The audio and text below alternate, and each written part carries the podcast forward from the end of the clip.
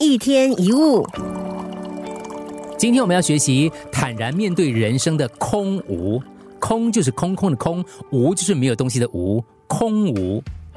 很多人教我们如何实践、达成跟追求自己的梦想，激励我们行动，并且要我们完全充分的活出最精彩的人生。这当然没有错。但是在繁忙的生活以外，其实人生还有一部分也需要我们细心留意。那是一个自然而且会重复的循环。有些人叫它空无之处，空是空白的空，无是没有东西，空无之处，空无的地方，那是我们人生当中的空白的地段。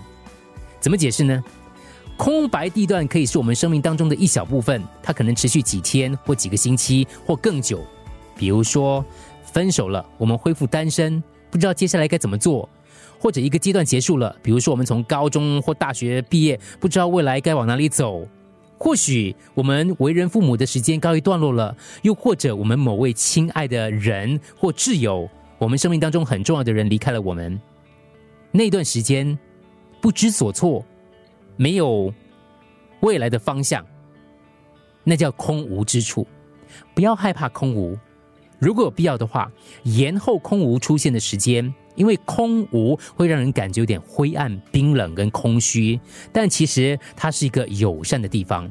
比起人生其他的周期，空无的律动比较慢，通常可以让你比较悠闲。虽然有点困惑，可是它的律动还是有 tempo 的，还是存在的。回想人生当中那些你曾经经历过的沉静时光，当一个循环结束，而另一个还没有开始之前的时光。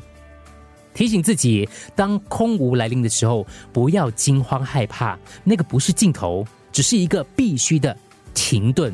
它是包含在我们人生的各种循环跟律动当中的。所以每一次，当我手中的一个机会它即将要消失的时候，我都会跟自己讲：没关系，闲一下，因为下一个机会很快就会出现了。我常常这样鞭策安慰自己，而且我觉得蛮奏效的。我们要有勇气，带着尊严、信念，还有幽默感，进入人生的那一段空无期，珍惜这个陌生的阶段，坦然的面对它。一天一物。